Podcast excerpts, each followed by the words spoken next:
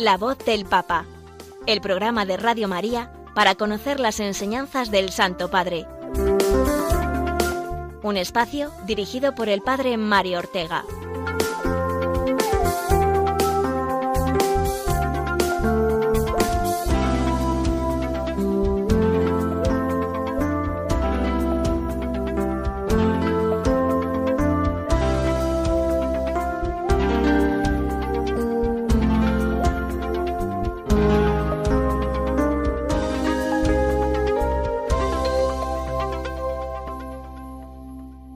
Muy buenos días amigos oyentes de Radio María, bienvenidos un martes más a La Voz del Papa, el programa con el que todos juntos eh, oímos, eh, escuchamos, reflexionamos sobre la palabra que el Santo Padre nos ha dirigido especialmente en esta semana. Una semana un tanto especial para el Santo Padre, puesto que eh, ayer concluyó el viaje que le ha llevado durante cinco días a Chipre y a Grecia, su viaje internacional número 35.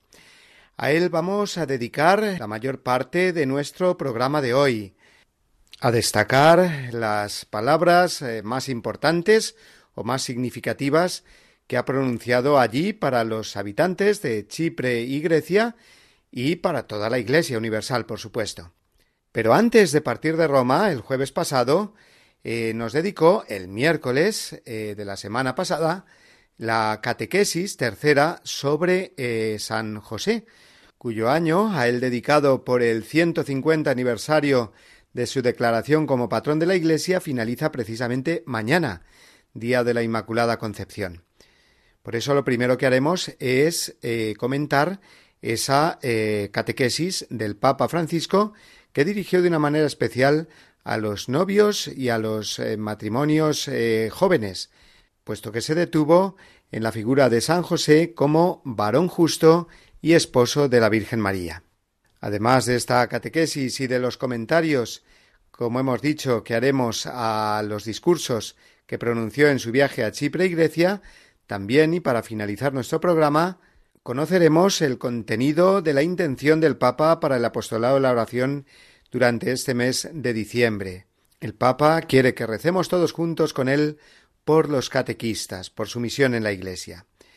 Pero antes de dar paso a estos contenidos, vamos a comenzar, como siempre, ya saben, eh, rezando por el Papa, que es lo que él más nos pide, y lo hacemos a través de esta oración.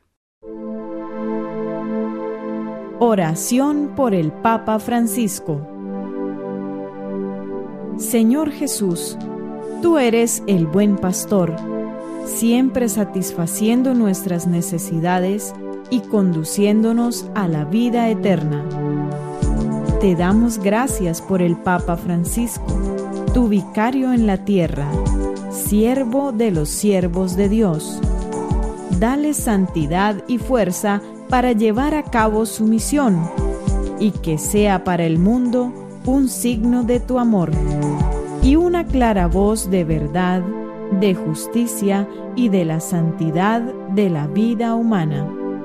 Que todo lo que diga y haga nos acerque más a ti, que vives y reinas por los siglos de los siglos. Amén.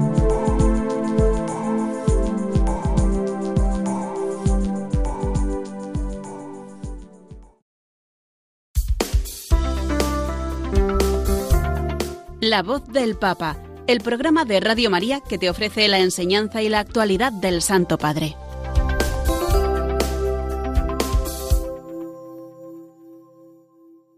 Justo un día antes, mañana, en que concluya el año de San José, vamos a comentar la última catequesis del Papa, la que pronunció el miércoles pasado antes de su vuelo para Chipre y Grecia. Fue una catequesis, la tercera que dedica a San José, un poco especial esta catequesis porque mm, la dirigió especialmente a los novios y a los recién casados. ¿Por qué motivo? Pues porque se detuvo en la escueta descripción que hace el Evangelio de San Mateo sobre San José, del que dice eh, solo dos cosas de él, que era justo y que estaba desposado con María. Y a partir de ahí el Papa fue sacando una serie de consejos y enseñanzas para los jóvenes novios y esposos. mostrándoles cómo a partir de estas dos características de San José pueden llevar un matrimonio santo.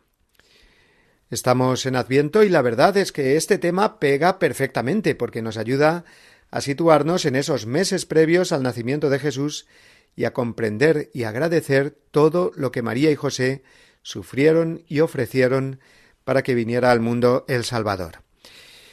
Lo primero, dijo el Papa, José era un hombre justo. Justo en sentido de santo, que quiere decir eh, vivir en la justicia y la santidad de Dios. Bien, pues esta santidad de San José, como sabemos bien, se puso a prueba duramente cuando tuvo que afrontar el incomprensible embarazo de su mujer. Ya era su mujer María, explicó el Papa, porque habían celebrado ya la primera parte de su desposorio, y aunque todavía no vivían juntos, una infidelidad de la mujer era ya considerada adulterio, y la ley antigua la podía castigar con la lapidación o al menos con graves consecuencias civiles y penales. José se vio ante una dificultad tremenda, una elección entre ser justo según la ley o apostar por María, Escuchemos al Papa cómo expuso esta disyuntiva de San José. El Evangelio dice que José era justo precisamente por estar sujeto a la ley como todo hombre pío israelita, pero dentro de él el amor por María y la confianza que tiene en ella le sugieren una forma que salva la observancia de la ley y el honor de la esposa. Decide repudiarla, decide darle el acto de repudio en secreto, sin clamor, sin someterla a la humillación pública. Elige el camino de la discreción, sin juicio ni venganza. Pero cuánta santidad en José, no como nosotros que apenas tenemos una noticia folclórica y enseguida vamos a las habladurías. En cambio José en silencio.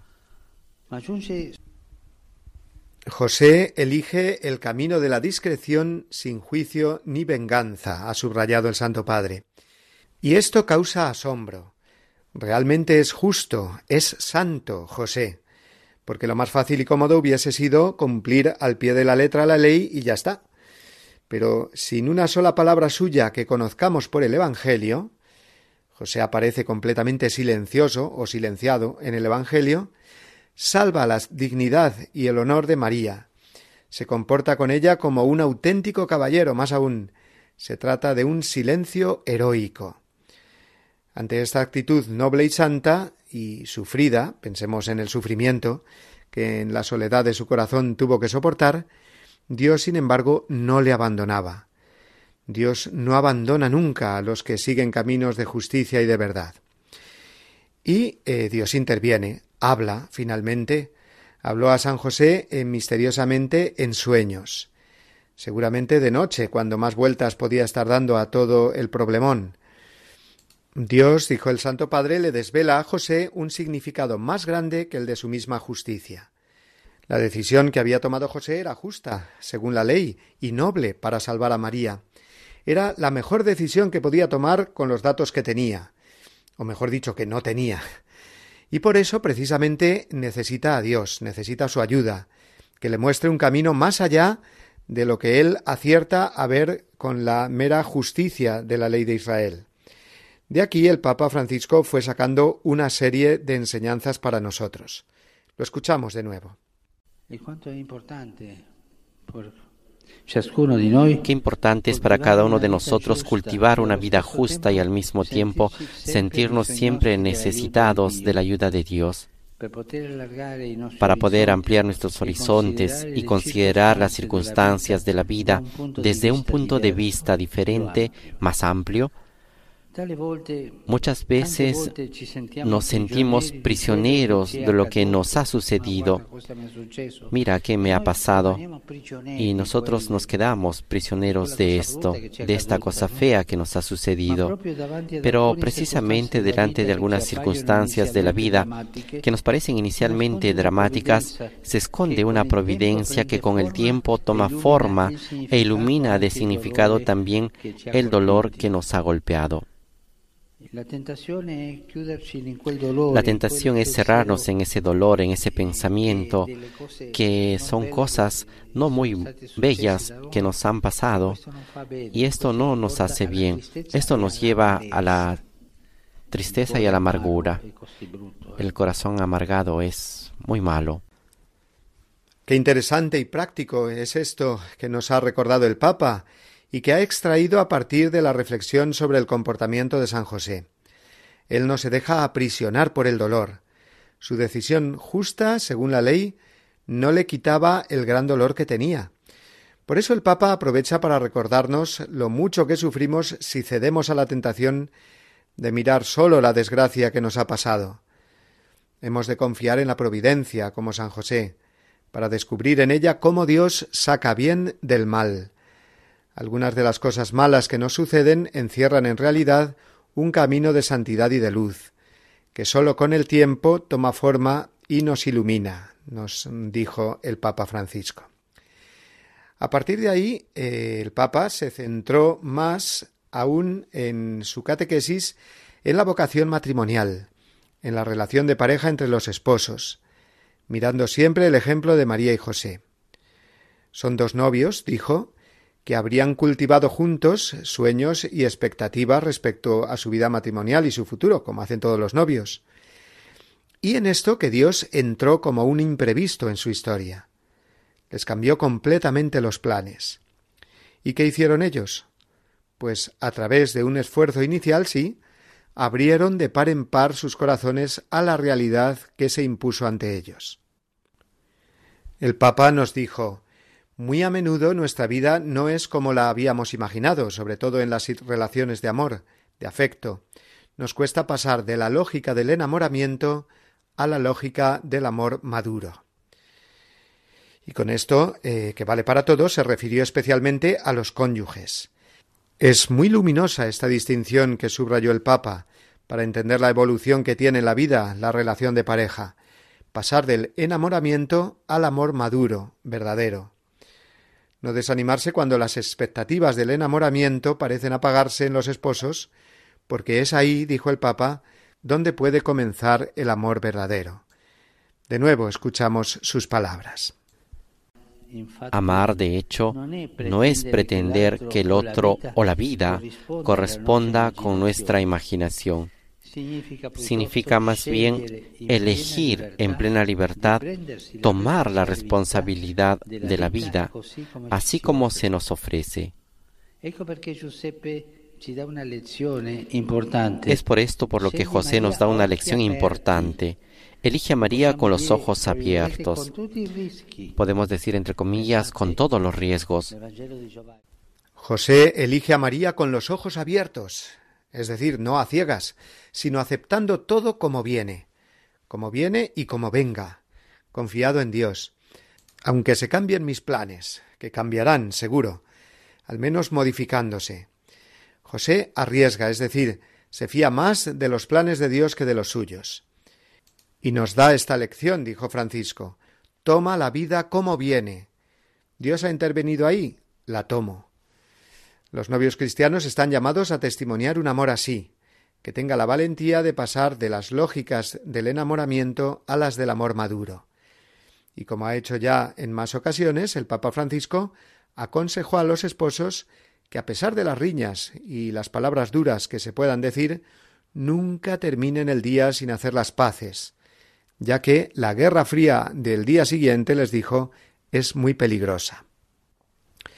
Y finalizó su catequesis, como eh, lo ha hecho en las anteriores, con una oración a San José. Eh, la escuchamos y después enlazamos, eh, si os parece ya, con el resumen de todo lo anterior que hizo el pontífice en español. San Giuseppe, San José, tú que has amado a María con libertad y has elegido renunciar a tu imaginario para hacer espacio a la realidad, ayuda a cada uno de nosotros a dejarnos sorprender por Dios y a coger la vida no como un imprevisto del que defendernos, sino como un misterio que esconde el secreto de la verdadera alegría. Obtén para todos los novios cristianos la alegría y la radicalidad pero conservando siempre la conciencia de que solo la misericordia y el perdón hacen posible el amor. Amén. Gracias. Queridos hermanos y hermanas, en este camino de reflexión sobre la figura de San José, destacamos hoy que fue un hombre justo y el prometido esposo de María.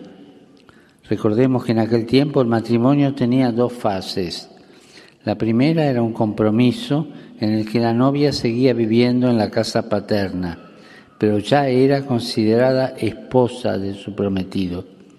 Fue durante este tiempo que María, aunque no vivían juntos, quedó embarazada, quedando expuesta a la acusación de adulterio. José, que era un hombre justo, es decir, observante de la ley, y amaba a María, decidió romper su compromiso en secreto sin exponerla a la humillación pública. Pero en su discernimiento intervino la voz de Dios que a través de un sueño le reveló un horizonte más amplio del que él había imaginado.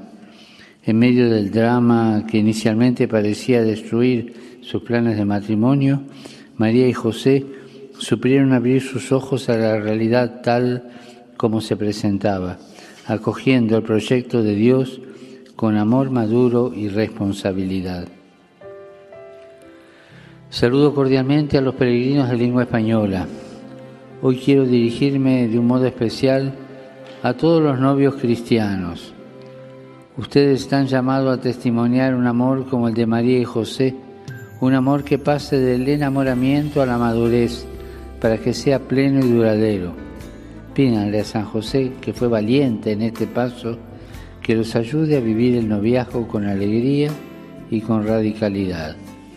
Que Dios los bendiga. Muchas gracias.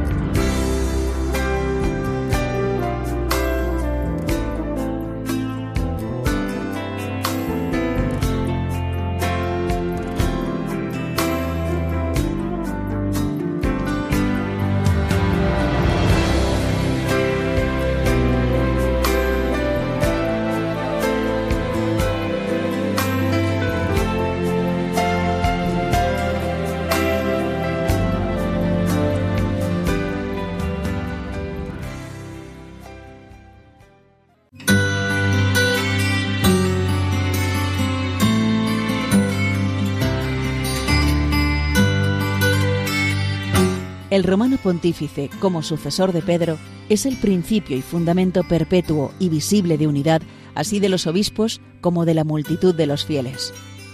De la Constitución Lumen Gentium, del Concilio Vaticano II.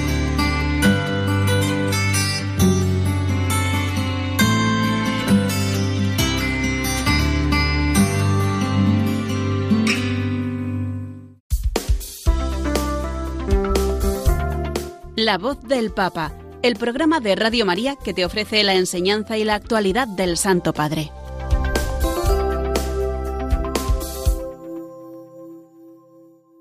Como bien saben, el Papa concluyó ayer un viaje que le ha mantenido fuera de Roma durante cinco días, visitando Chipre y Grecia.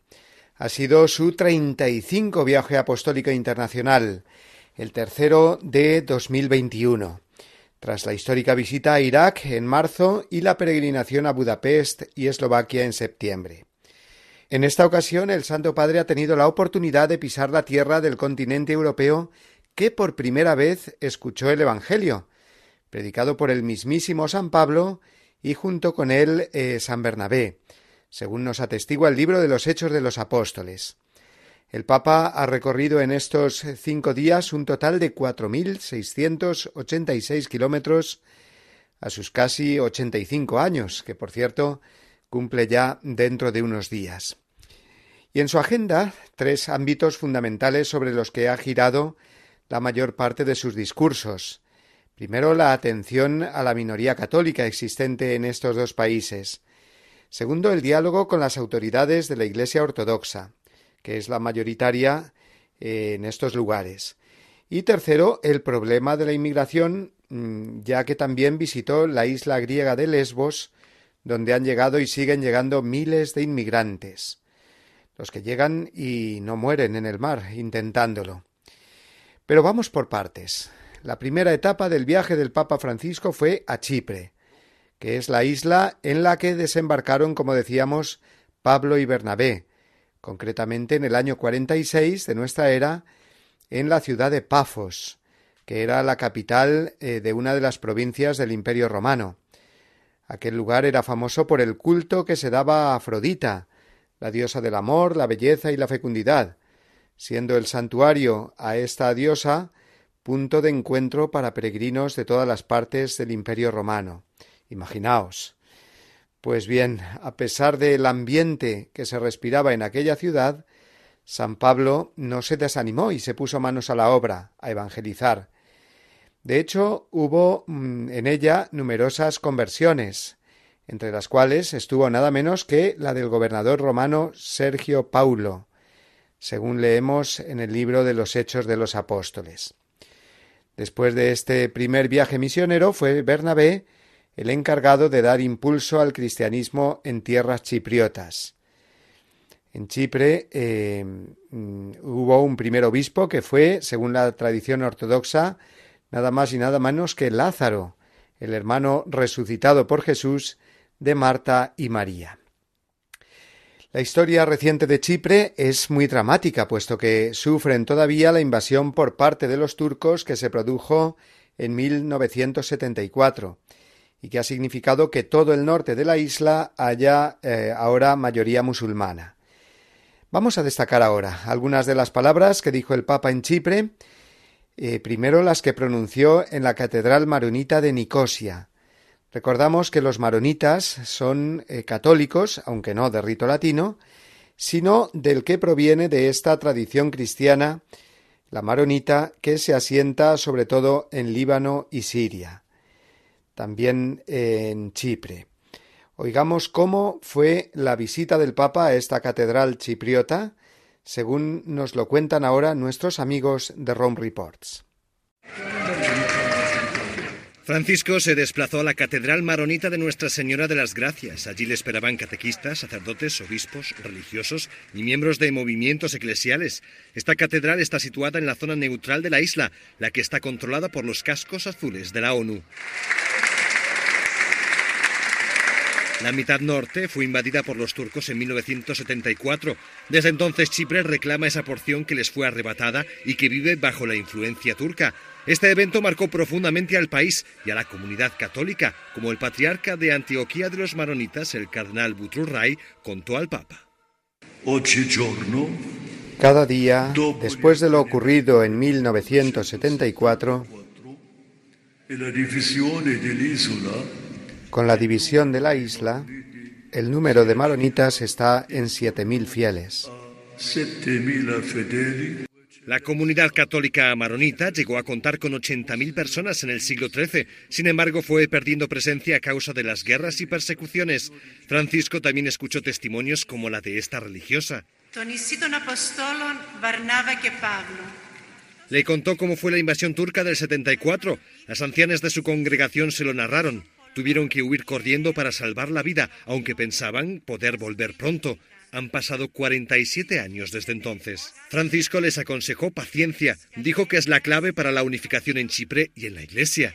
Recordó el ejemplo del apóstol Bernabé, patrón de la isla, de quien el Papa destacó su paciencia ante los defectos de las primeras comunidades cristianas. Dijo que la Iglesia debe actuar así también hoy en día y concretamente en Europa, donde el cristianismo ha perdido peso.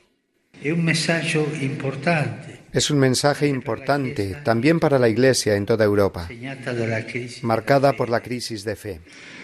No sirve ser impulsivos, no sirve ser agresivos, o nostálgicos o quejicosos.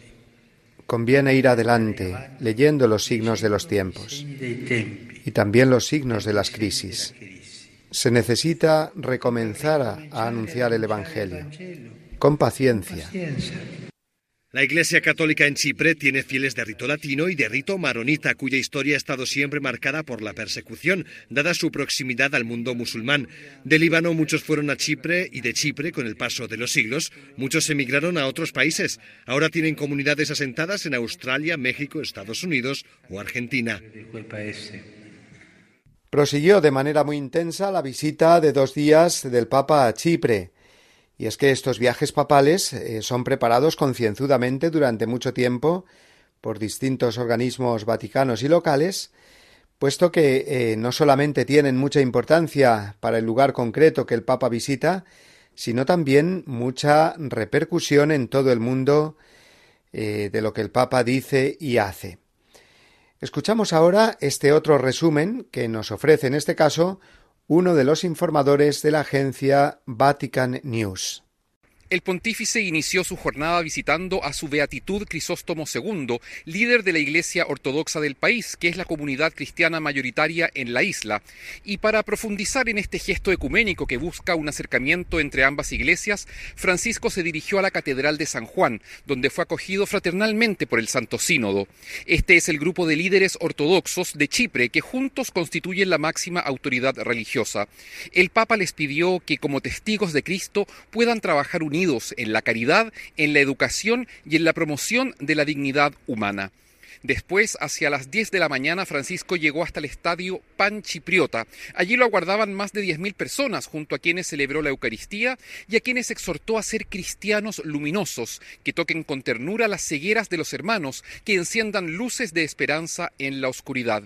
Y por la tarde el Papa tuvo su esperado encuentro con los migrantes. Fue en la iglesia de la Santa Cruz donde el Santo Padre escuchó los testimonios de cuatro personas que han llegado a ese país buscando refugio y ante ellos pronunció un nuevo contundente discurso pidiendo condiciones dignas para quienes se han visto forzados a dejar sus tierras. Después todos juntos elevaron una oración ecuménica y rezaron el Padre Nuestro.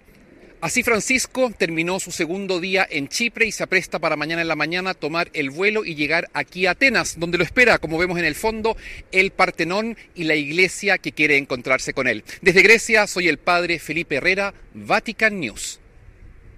Y antes de pasar a la segunda parte del viaje papal, la que se desarrolló en Grecia, vamos a escuchar una preciosa anécdota eh, que de modo improvisado Francisco contó para hablar del perdón y la misericordia de Dios a una comunidad católica eh, de Chipre que, como hemos escuchado, está muy herida a través de la historia. Cuando yo leo la, la parábola del figlio pródigo,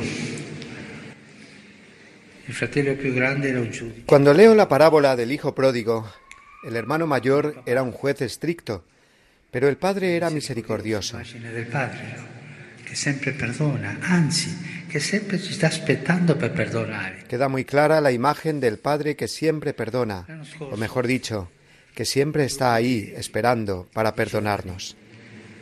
Que fanno dei spettacoli di la pop music hanno voluto fare la el año pasado un grupo de jóvenes que hacen espectáculos de música pop quisieron representar la parábola del Hijo Pródigo, cantada con música pop y el diálogo hermoso.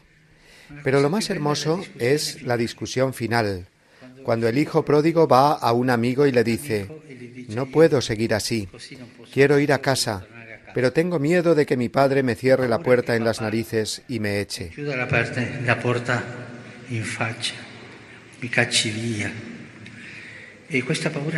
Tengo miedo y no sé qué hacer.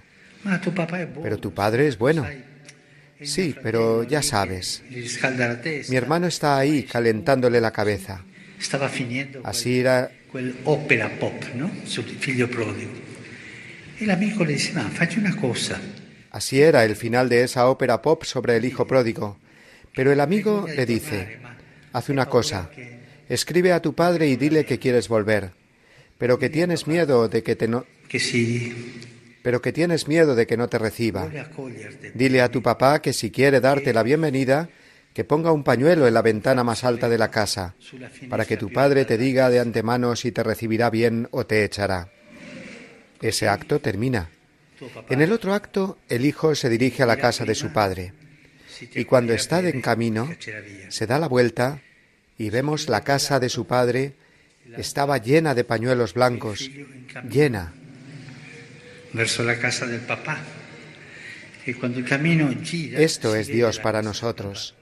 Esto es Dios para nosotros. No se cansa de perdonar. Y cuando el Hijo empieza a hablar, ah, Señor, he hecho silencio, le dice el Padre. Le hace callar. Y cuando incomincia a hablar, ah, Señor, yo fatto zitto, tapa la boca.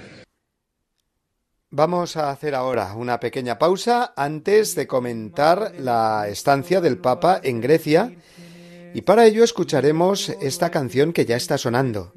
Es el famoso himno de la Iglesia Oriental a la Virgen, el Acacistos, para recordar además que mañana celebramos la Inmaculada Concepción. Está interpretado por las maravillosas voces del grupo Arpa Dei.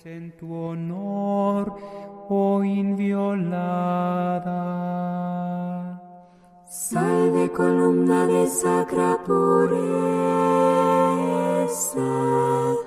salve umbral de la vida perfecta,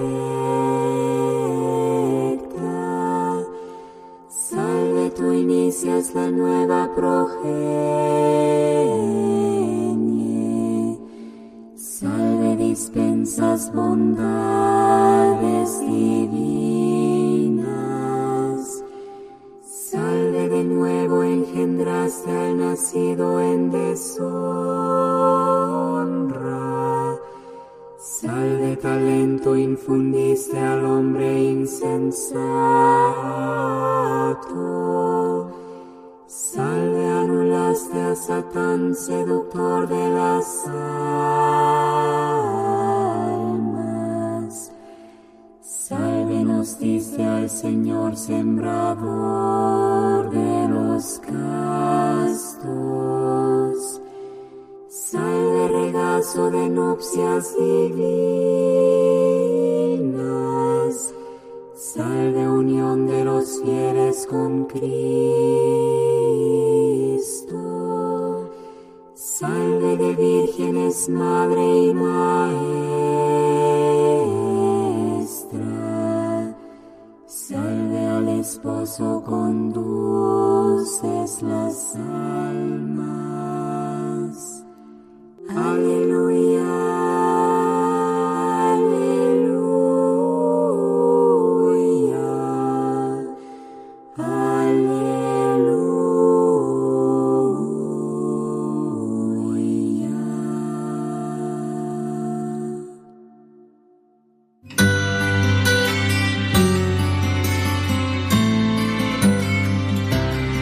Todo lo que divide y separa en la Iglesia no puede provenir de Dios, sino del maligno. Los católicos podemos tener la certeza de mantenernos en la verdadera doctrina si estamos siempre en comunión con el Santo Padre. No debemos olvidar la frase de San Ambrosio, Ubi Petrus ibi Ecclesia. Donde está Pedro, allí está la Iglesia.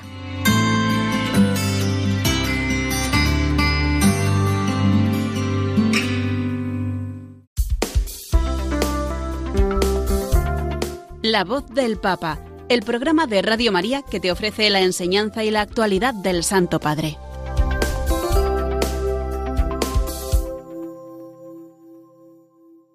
Maravilloso este canto a la Virgen María, el himno a Cácistos proveniente de la liturgia y la tradición griega. Nos encaja perfectamente tanto con la devoción a la Santísima Virgen, que mañana honraremos por el privilegio de su Inmaculada Concepción, como por el repaso que estamos haciendo de la visita de estos pasados días del Papa a Chipre y Grecia. Después de pasar los primeros días en la isla chipriota, la histórica y fascinante Grecia fue la segunda etapa de su viaje. No es fácil ni posible hacer un resumen completo de todas las intervenciones del Santo Padre durante los tres días, sábado, domingo y lunes, que ha estado en Grecia. Por eso vamos a centrarnos en algunos momentos nada más para poder hacernos eco más eficazmente de la voz del Papa en el país heleno. Eh, son, en primer lugar, de nuevo, nuestros amigos de Ron Reports, los que en el siguiente servicio informativo nos ofrecen algunas de sus intervenciones durante la misa celebrada este pasado domingo. Lo escuchamos. Unas mil personas participaron en la misa presidida por Francisco en el Megaron Concert Hall de Atenas, cuyo aforo tuvo que restringirse a causa de la pandemia. En su homilía, Francisco reflexionó sobre la figura de Juan el Bautista predicando en el desierto en lugar de en lujosos palacios. Esta estrategia paradójica nos ofrece un mensaje muy hermoso. Tener autoridad, ser cultos o famosos no es garantía de agradar a Dios. Al contrario, podría ser algo que nos vuelva soberbios y que lleve a rechazarlo. Es necesario, en cambio, ser pobres por dentro, como pobre es el desierto. El Papa recordó que la Iglesia está en el periodo de preparación de la Navidad, del Adviento. Por eso habló de la conversión personal y de cómo hacerla. Convertirse Convertirse entonces es pensar más allá, es decir, ir más allá del modo habitual de pensar, más allá de los esquemas mentales a los que estamos acostumbrados. Pienso en los esquemas que reducen todo a nuestro yo, a nuestra pretensión de autosuficiencia, o en esos esquemas cerrados por la rigidez y el miedo que paralizan, por la tentación del siempre se ha hecho así, ¿para qué cambiar? El arzobispo de Atenas, Teodoros Contidis, agradeció al Papa su visita a Grecia y elogió el trabajo que hizo a lo largo de estos días en el ecumenismo. Su presencia nos hace sentir y reconocer que estamos unidos a la Iglesia Universal, como un solo cuerpo de Cristo, con creyentes de cualquier rincón del planeta. Y quiso agradecer a los griegos la hospitalidad con la que le trataron durante todo el viaje. También dijo unas palabras sobre la contribución de Grecia a la Iglesia. Del griego vino para toda la Iglesia esta palabra que resume el don de Cristo. Eucaristía. Eucaristía. Y de este modo el agradecimiento está inscrito para nosotros cristianos en el corazón de la fe y de la vida. Que el Espíritu Santo pueda hacer de nuestro ser y de nuestro obrar una Eucaristía, una acción de gracias a Dios y un don de amor a los hermanos. Como suele hacer siempre, al terminar la ceremonia, el Papa se detuvo a rezar ante la imagen de la Virgen María. Se acerca a su final el viaje internacional número 35 de su pontificado.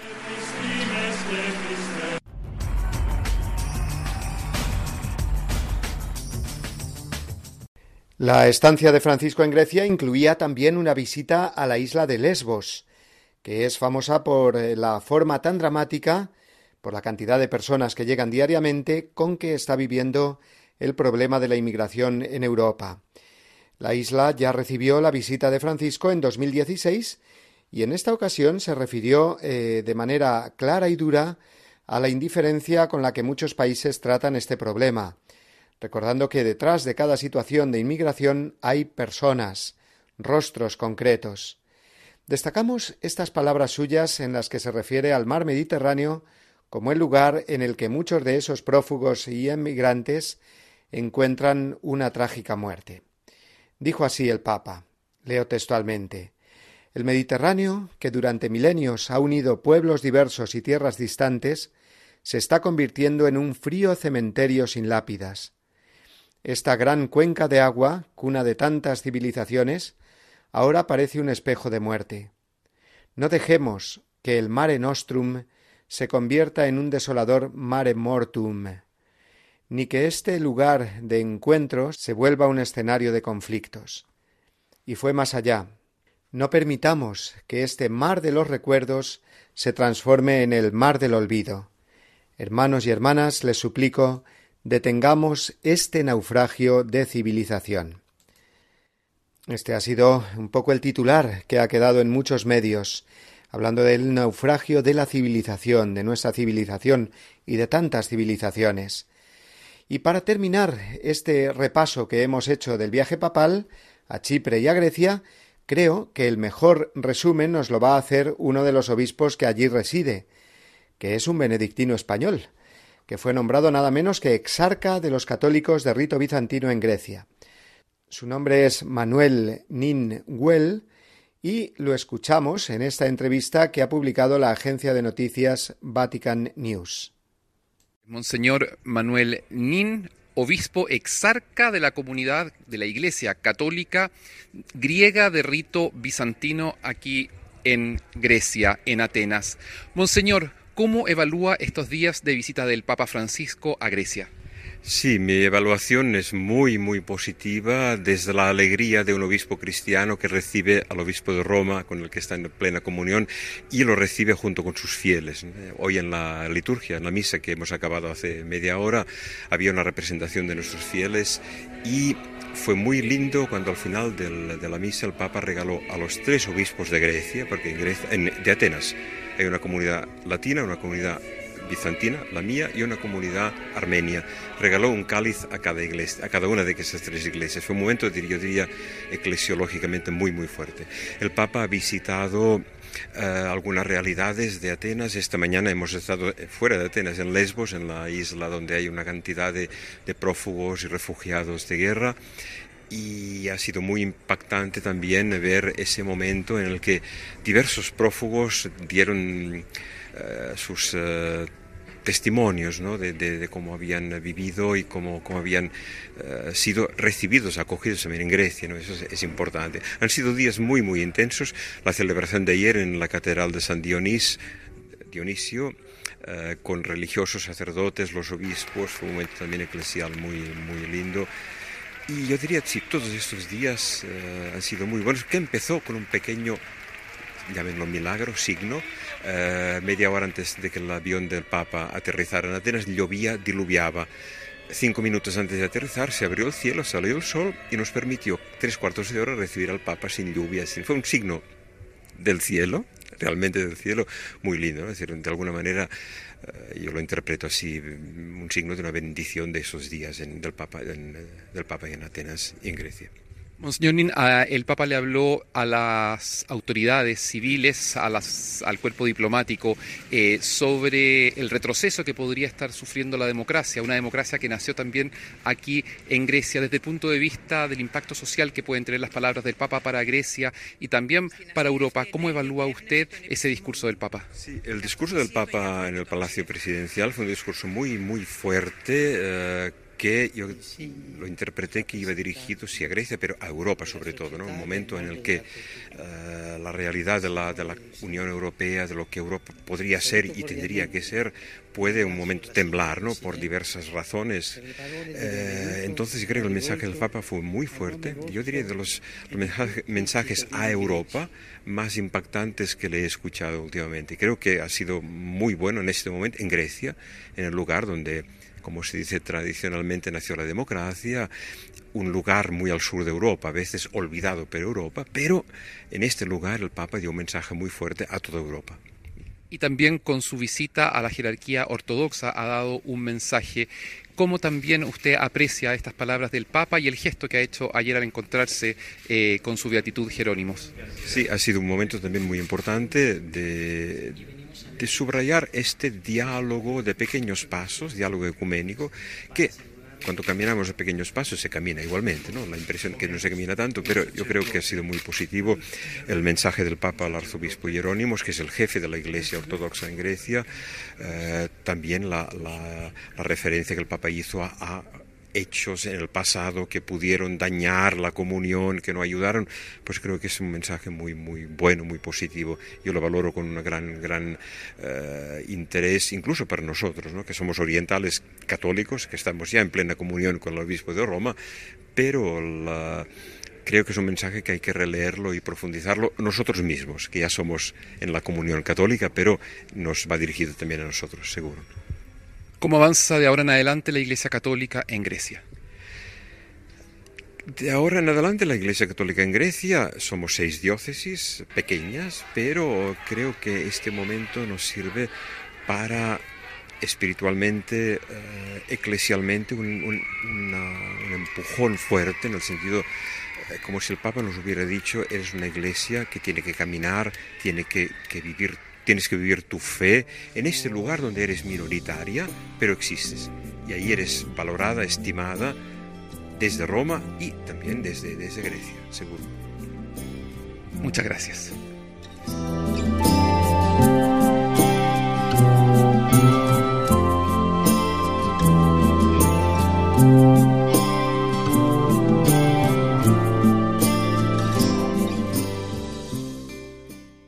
No vamos a tener el comentario a la encíclica Laudato Si, que es la que llevamos a medias, porque nos ha ocupado la mayor parte del tiempo de hoy el importante viaje concluido ayer por el Papa.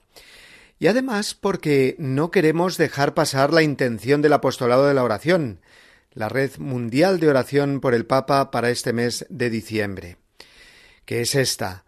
Recemos por los catequistas, llamados a proclamar la palabra de Dios, para que sean testigos de ella con valentía, creatividad y con la fuerza del Espíritu Santo. Los catequistas, por tanto, son los destinatarios de la oración del Papa y con él de toda la Iglesia durante este mes. Son cientos de miles de personas las que en todo el mundo dedican su tiempo, sus energías y su apostolado a dar catequesis, mejor aún a ser catequistas, sintiéndolo como una vocación a la que el Señor les llama no solamente a cumplir un trabajo o echar, una mano sin más. Sabemos, eh, porque lo estamos viendo en nuestras parroquias, que los catequistas son normalmente las personas más activas en la parroquia, puesto que la catequesis hace que también estén muy presentes en la preparación de las celebraciones litúrgicas, los distintos eventos parroquiales. Pero no hemos de pensar solo en los catequistas de niños y jóvenes, sino también en los que acompañan y guían en su fe a tantos adultos, a tantos novios, a los convertidos recientemente que necesitan ser evangelizados. En muchos países del mundo, sobre todo en tierras de misión donde los sacerdotes son muy escasos, los catequistas son figuras insustituibles en la parroquia, como afirma el Papa en el mensaje que escucharemos dentro de un momento. Por eso el rol de catequista eh, ha sido considerado oficialmente desde el pasado mes de mayo mediante la publicación del motu proprio Anticum Ministerium del Papa Francisco como un ministerio instituido en la Iglesia, eh, como los ministerios de lector y acólito, por ejemplo. Ya Benedicto XVI habló muchas veces a los catequistas subrayando su importantísima misión y la coherencia que tienen que mostrar en su propia vida para ser creíbles. Decía así el Papa emérito en 2008. El catequista es un testigo de la verdad y del bien. Ciertamente también él es frágil y puede tener fallos, pero siempre tratará de ponerse de nuevo en sintonía con su misión. Y San Juan Pablo II, recordémoslo, tiene toda una exhortación apostólica, la titulada Catequesi Tradende, de 1979, la primera de su pontificado, dedicada a explicar la naturaleza de la catequesis en la Iglesia. Es un documento que, aunque ya ha cumplido 42 años, es de una actualidad y una luz tremendas. Repito, la exhortación apostólica Catequesi Tradende de Juan Pablo II. El Papa Francisco, por su parte, recoge toda esta tradición sobre la misión del catequista en la Iglesia y la presenta como eh, intención del apostolado de la oración para este mes de diciembre. Escuchemos cómo la explica él mismo en el famoso vídeo del Papa que cada mes lo podemos encontrar en las redes sociales. Esto es lo que nos dice en el de este mes de diciembre.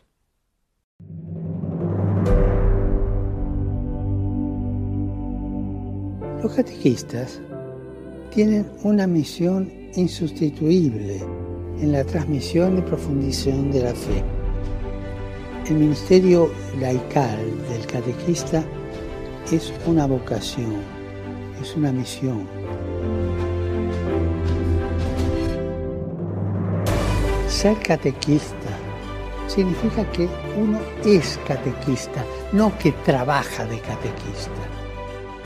Todo un modo de ser y hacen falta buenos catequistas que sean a la vez acompañantes y pedagogos.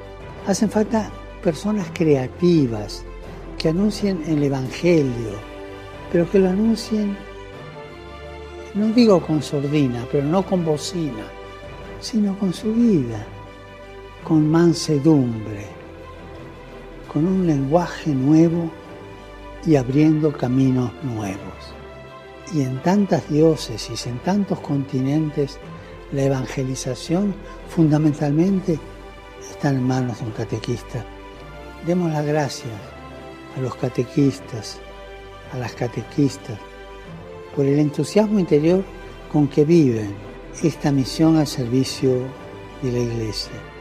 Recemos juntos por los catequistas, llamados a proclamar la palabra de Dios, para que sean testigos de ella con valentía, con creatividad, con la fuerza del Espíritu Santo, con alegría y con mucha paz.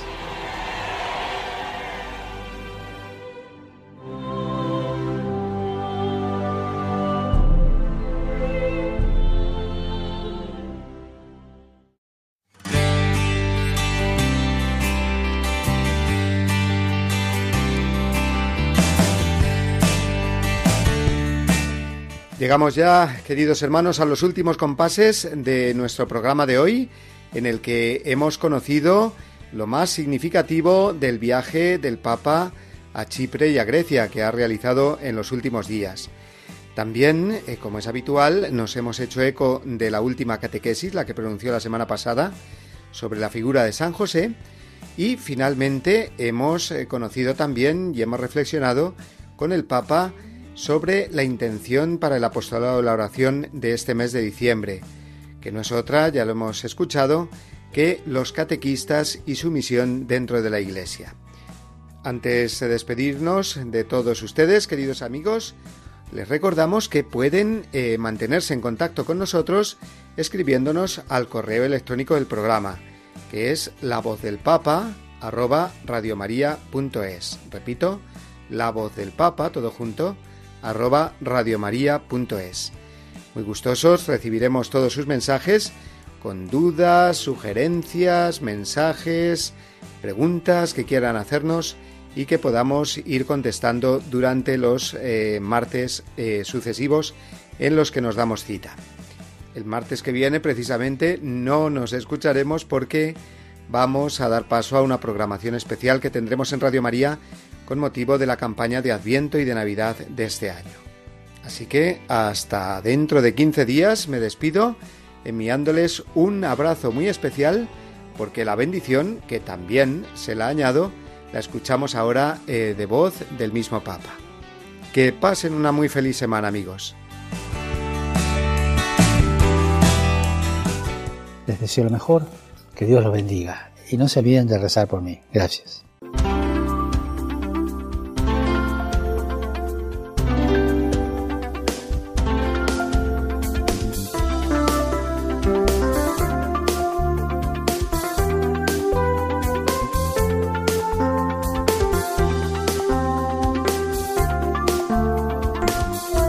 Han escuchado La voz del Papa, el programa de Radio María para conocer las enseñanzas del Santo Padre.